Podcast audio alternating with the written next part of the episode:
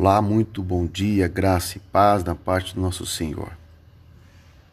Queridos e amados, gostaria hoje de fazer algo diferente por você. Em vez de nós ministrarmos hoje a palavra de conhecimento, eu gostaria de orar. Orar pela, pela minha e pela tua vida nesta manhã. Sei que não sou perfeito e também tenho as minhas limitações, mas a tua palavra, ela garante que a oração de um justo, ela vale muito em seus efeitos. Então, creia. E se você puder, neste momento, ou qualquer momento do seu dia, reservar um espaço e ouvir essa oração, feche os seus olhos e medite e pense naquilo que você está ouvindo. Amém? Vamos lá então? Pai querido, Senhor, maravilhoso, eterno, soberano és tu, ó Deus.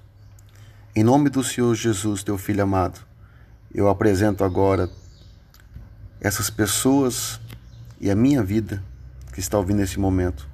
E gostaria que o Senhor enviasse anjos a respeito deles, Senhor, para que venha livrá-los, ó Deus, de todo mal, guardar a vida deles, que nenhum espírito, Pai, perturbador, que nenhum espírito, ó Deus, de contenda, de briga, Pai, que possa vir sobre eles, que eles possam ser guardados em tudo que eles fizer, que aonde eles pisar as mãos e tocar as mãos, que venha a ser abençoados, em nome de Jesus. Guarda, ó Deus, o casamento de cada um que está ouvindo.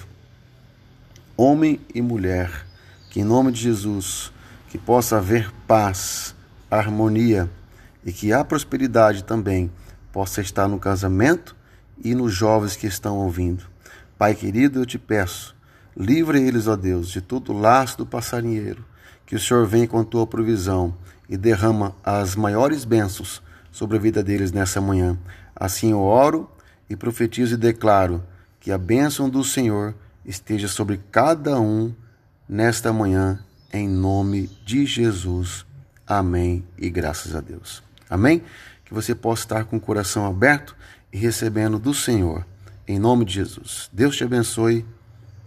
Até amanhã.